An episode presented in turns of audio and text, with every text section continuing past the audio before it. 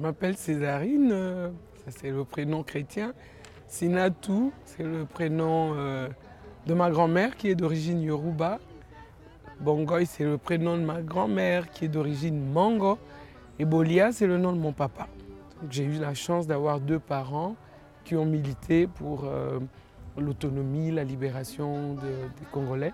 Ma mère pour l'émancipation de la femme et mon père pour l'indépendance. La mission de Mémoire Vive Congo, c'est de participer au recueil des mémoires qui fondent l'Afrique contemporaine.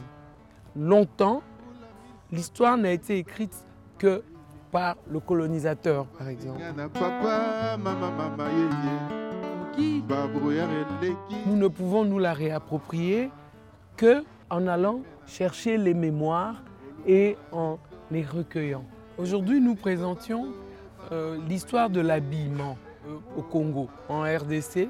L'idée était de démontrer comment cette histoire de l'habillement euh, nous, sort d'un espace ethnique hein, où on croirait que voir une femme africaine en pagne, c'est vraiment africain, c'est comme si, c'est comme nos raffias traditionnels, c'était bien fabriqué chez nous, mais c'est imprimé qui colle à la peau de la femme africaine. C'est un produit industriel. Donc c'est un peu sortir de, de cet enfermement, de cette spécificité qui nous colle à la peau pour dire mais non, c'est un tissu international, c'est un espace international.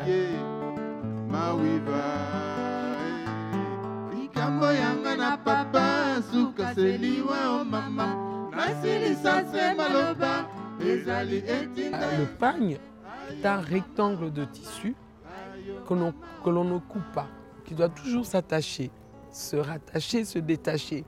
Nous allons voir comment euh, un vêtement qui a été imposé dans le cadre de la pudeur chrétienne et musulmane et qui a été imposé à des gens qu'on disait qui se promenaient nus, puisque nous étions principalement nus, entre guillemets, pour eux. Et on profite pour obliger les femmes à porter cette mode de l'Afrique de l'Ouest. Et alors, les femmes euh, vont s'émanciper et l'émancipation passera par la façon de porter le pagne. Disons que c'est devenu un support pour la communication politique, sociale, religieuse, tout. Le pagne est devenu le symbole d'une identité, d'un moment, d'un événement. Donc c'est en fait une façon de s'habiller où l'on revendique. Un peu comme nous, on a porté la mini-jupe quand on avait 15-16 ans, il y, a, il y, a, bien longtemps.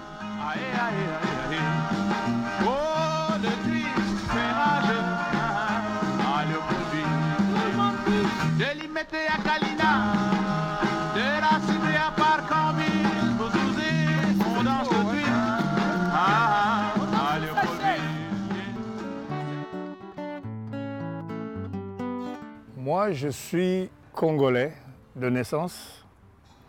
Je m'appelle Antoine Nédulé.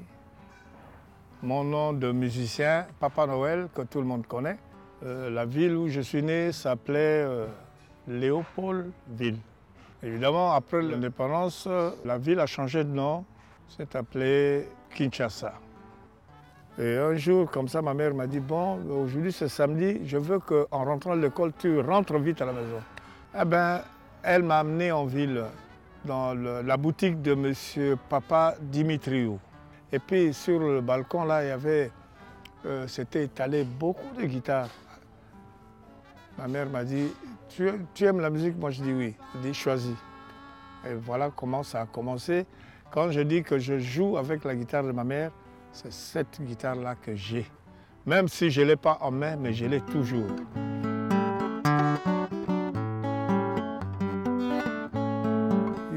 Rumba vient de l'Afrique, mais du Congo.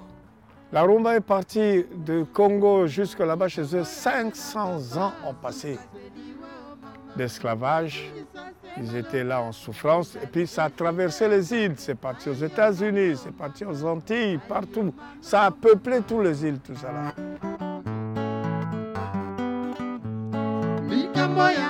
Au début, ça s'appelait Nkumba. Mais cette danse-là nous est revenue rumba. Pourquoi? Parce que les Espagnols, eux, ne savaient pas prononcer Nkumba. Il y a la rumba espagnole, il y a la rumba mexicaine, il y a plusieurs rumbas. Mais la rumba congolaise, elle est idéale. La musique de la rumba, ça parle de l'amour, ça parle de la vie quotidienne, de ce que nous vivons au jour le jour. Je dis, je crée mes chansons sur ce que je vois, sur ce que j'entends. Je ne compose que des chansons d'amour.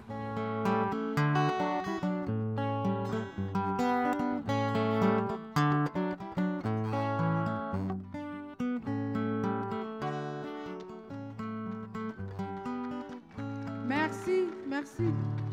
Merci.